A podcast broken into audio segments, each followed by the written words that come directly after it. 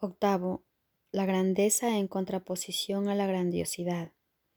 La grandeza es de Dios y solo de Él, por lo tanto se encuentra en ti.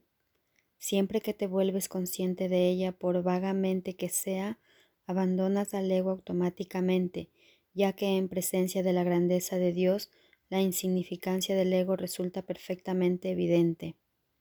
Cuando esto ocurre, el ego cree, a pesar de que no lo entiende, que su enemigo lo ha atacado e intenta ofrecerte regalos para inducirte a que vuelvas a ponerte bajo su protección.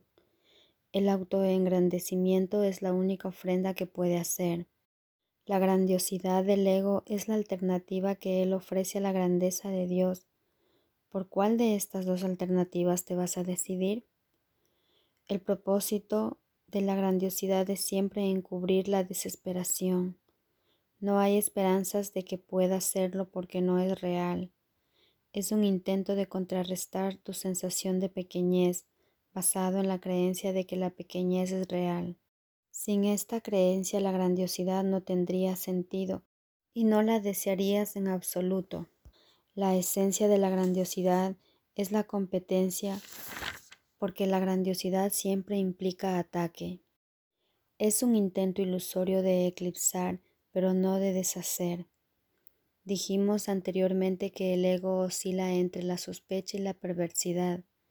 Permanece receloso mientras te desesperes contigo mismo. Pasa a la perversidad cuando decides no tolerar más tu autodegradación e ir en busca de ayuda. Entonces te ofrece como solución la ilusión del ataque.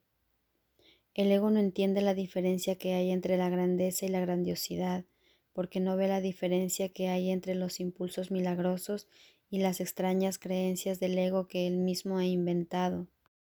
Te dije que el ego es consciente de que su existencia está amenazada, pero no hace distinciones entre estos dos tipos de amenaza tan diferentes. Su profunda sensación de vulnerabilidad le impide juzgar excepto con ataques.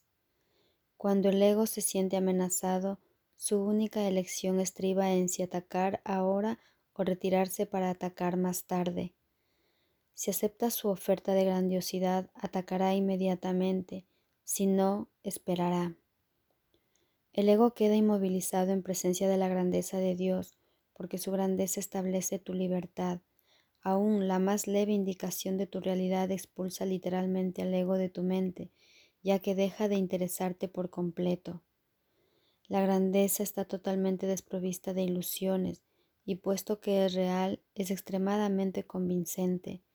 Mas la convicción de que es real te abandonará a menos que no permitas que el ego la ataque.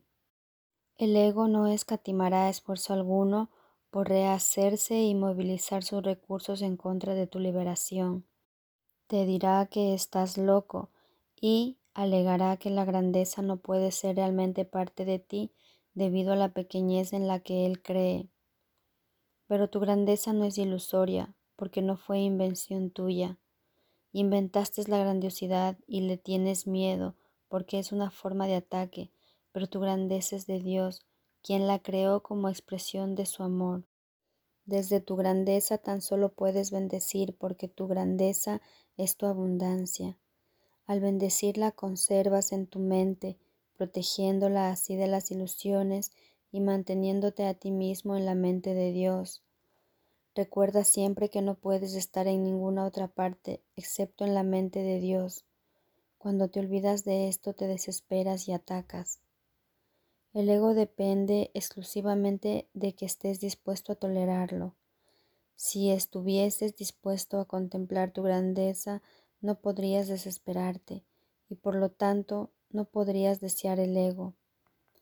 Tu grandeza es la respuesta de Dios al ego porque es verdad. La pequeñez y la grandeza no pueden coexistir, ni tampoco pueden sucederse alternadamente. La pequeñez y la grandiosidad, por otra parte, no tan solo pueden, sino que se ven obligadas a alternar, puesto que ninguna de las dos es verdad y se encuentran por lo tanto, en el mismo nivel. Al ser este el nivel de los cambios, se experimenta como un constante alternar, siendo los extremos su característica principal. La verdad y la pequeñez se niegan mutuamente porque la grandeza es verdad. La verdad no cambia, siempre es verdad. Cuando pierdes la conciencia de tu grandeza es que la has reemplazado con algo que tú mismo inventaste. Quizás con la creencia en la pequeñez, quizás con la creencia en la grandiosidad, mas cualquiera de ellas no puede sino ser demente, porque no es verdad. Tu grandeza nunca te engañará, pero tus ilusiones siempre lo harán. Las ilusiones son engaños. No puedes triunfar, pero estás exaltado. Y en tu estado de exaltación buscas a otros que son como tú y te regocijas con ellos. Es fácil distinguir la grandeza de la grandiosidad, pues el amor puede ser correspondido, pero el orgullo no. El orgullo no producirá milagros y te privará, por lo tanto, de los verdaderos testigos de tu realidad. La verdad no está velada ni oculta, pero el que sea evidente para ti depende del gozo que lleves a sus testigos, que son quienes te la mostrarán. Ellos dan testimonio de tu grandeza, pero no pueden dar testimonio del orgullo porque el orgullo no se puede compartir. Dios quiere que contemples lo que Él creó porque lo que Él creó es su gozo. ¿Cómo puede ser que tu grandeza sea arrogancia cuando Dios mismo da testimonio de ella? ¿Y puede lo que no tiene testigo ser real? ¿Qué beneficio se podría derivar de ello? Si no se puede derivar ninguno, el Espíritu Santo no puede usarlo. Lo que Él no puede transformar en la voluntad de Dios no existe en absoluto.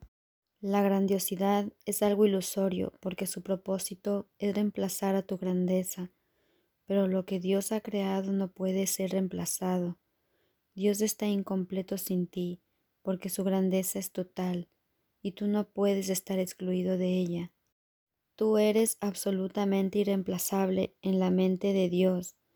Nadie más puede ocupar tu lugar en ella. Y mientras lo dejes desocupado, tu eterno puesto aguardará simplemente tu regreso. Dios te recuerda esto a través de su voz, y Él mismo mantiene a salvo tus extensiones dentro de su mente, mas no las conocerás hasta que regreses a ellas. No puedes reemplazar el reino ni puedes reemplazarte a ti mismo.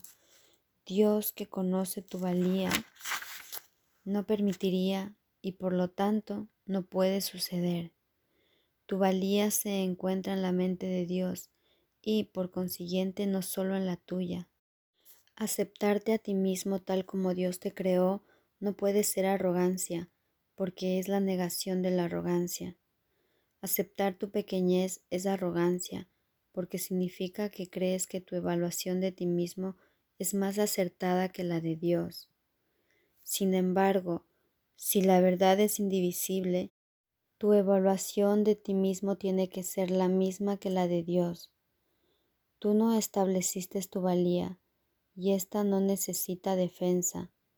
Nada puede atacarla ni prevalecer contra ella no varía, simplemente es. Pregúntale al Espíritu Santo cuál es tu valía y Él te lo dirá, pero no tengas miedo a su respuesta, pues procede de Dios.